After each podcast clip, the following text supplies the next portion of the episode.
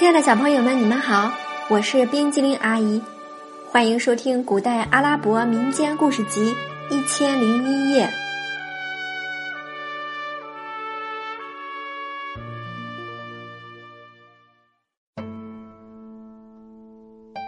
接下来我们要讲的故事是《哈桑和雨衣公主》第二集，《哈桑坠入情网》。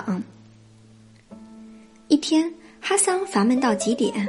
干什么都觉得乏味，脑子里老想着宫中最后一个房间，里面究竟有什么东西呢？他们不让我打开，是不是因为里面藏着不可告人的秘密？我一定要打开门看个究竟，哪怕因此而丢了性命也认了。他不再犹豫，打开了房门，里面没有金银财宝，也没有绫罗绸缎。只有一道通向上方的由玛瑙石砌成的阶梯，他沿阶梯往上走，来到一个广阔的天地，那里有一个美丽的花园，长着茂盛的花草树木，成群结队的飞鸟在花草间蹦跳鸣啼。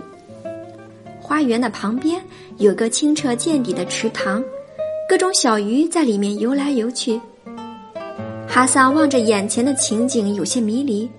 他不知道这是人间还是仙境，正胡思乱想间，一群长得十分美丽的鸟儿突然从他头顶上飞过，落在池塘边。他怕鸟儿发现他而惊逃，便躲避起来，暗中窥视。鸟儿在池塘边的一棵树下围成一圈，哈桑数了数，约有十只。他们喘息了片刻，随即摇身一变。变成了身披雨衣的少女。哈桑惊讶的张大嘴巴，几乎叫出声，心想：“姑娘们不让我开门，或许就是因为这个缘故吧。”十个姑娘长得都很美丽，其中一个姑娘尤为出色。她皮肤白嫩，双眸闪亮，言谈活泼，举止高贵。姑娘们一直围绕着她谈笑游戏。哈桑望着她那甜美的笑脸，禁不住心头乱跳。姑娘们游戏一阵，又进到池子里洗澡。哈桑忘记了饥饿，一直躲在树丛间观看他们。这时天快亮了，哈桑听见那个最可爱的姑娘说：“公主们，时间不早了，我们该回家了。”于是他们走出池塘，披上雨衣，变成飞鸟，展翅飞向空中。瞬间就不见了。哈桑眼见鸟儿飞去，心中万分惆怅。他勉强回到宫中，一夜不曾入眠。第二天早晨，他打开房门，在那美丽的花园里徘徊了整整一天，鸟儿没有飞来，他非常失望，慢慢踱回宫中，静等又一天天明。第三天，哈桑一病未能起床。当和煦的阳光照亮了山岗的时候。哈桑想着花园中那秀丽的景致，姑娘们的欢声笑语，挣扎着去开那个房门。这时，一阵马蹄声传入他耳，他知道宫殿的主人们回来了，立刻转身走回自己的房间。七位公主欢快地走进宫殿，各自到房间去换衣服。最小的公主径直向哈桑的房间跑去，她推开门。发现哈桑脸色苍白，眼窝深陷，与他们离宫时的情景大不一样，不禁大吃一惊。哥哥，你这是怎么了？是不是得了病？他焦急地询问哈桑。哈桑一言不发，只是流泪。小公主更感奇怪，连声说：“哥哥，快告诉我发生了什么事情，我会尽量解除你的烦恼的。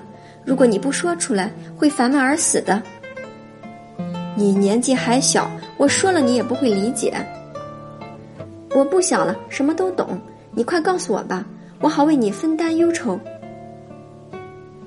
哈桑望着小公主真挚而渴求的目光，流着眼泪述说了自他们离宫以后的苦闷和他打开那道门的见闻，还讲了他对那位美丽姑娘的爱慕。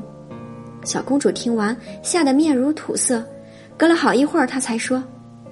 哥哥，你这些话只能对我一人讲，再不许告诉姐姐中的任何一个人。如果他们知道你开过那道门，你的生命就难保。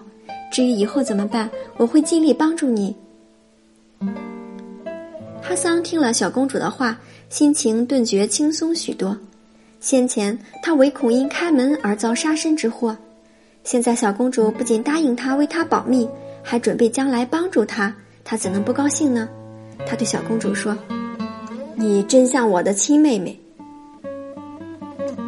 小公主离开哈桑，去见她的姐姐们，告诉他们哈桑害了病。姐姐们说：“害的什么病？我们走时他的身体不是很好吗？”小公主说。我们把他一个人撇在宫里，他感到孤苦伶仃，生活乏味，不禁想起了老母亲。日子一长，他就得了病。我们去看看他吧。公主们相约来到哈桑房间，见他瘦骨嶙峋，形容憔悴，都吓了一跳。为了安慰他，他们为他讲述旅途中的见闻和参加婚礼的盛况，并做各种饭菜调养他的身体。可是哈桑的病并没有减轻，反而日益严重。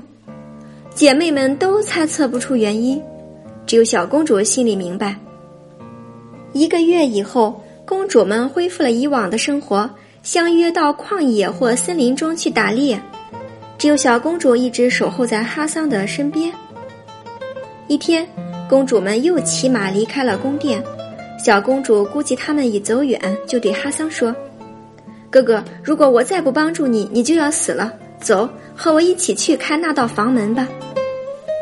哈桑喜出望外，翻身下床，与小公主一道打开那个房间，沿梯上到那个花园里。小公主问：“你是在哪儿看见那些飞鸟的？”在池塘边。哈桑向小公主详细述说了那天他看见飞鸟变成少女。先在草地上游戏，继而跳入池塘洗澡的情景。小公主说：“哥哥，你知道吗？这些姑娘们的父亲是神王中最有权势的一个，他统治着广阔的地域，包括大陆和海洋，神和鬼都在他的管辖范围之内。家父不过是他的一个藩王罢了。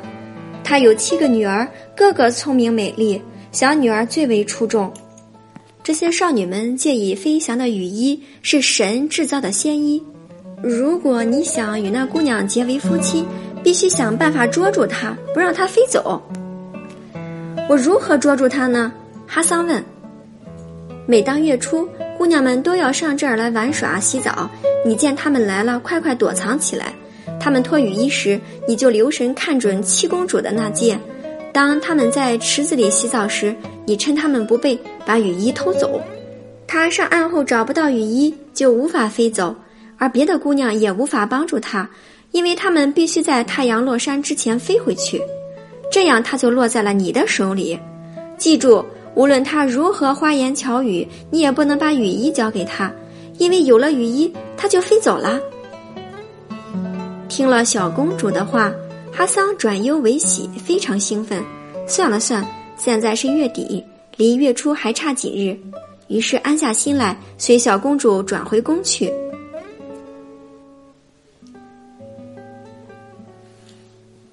亲爱的小朋友，故事讲完了，现在请你介绍一下十位仙女和她们的雨衣吧。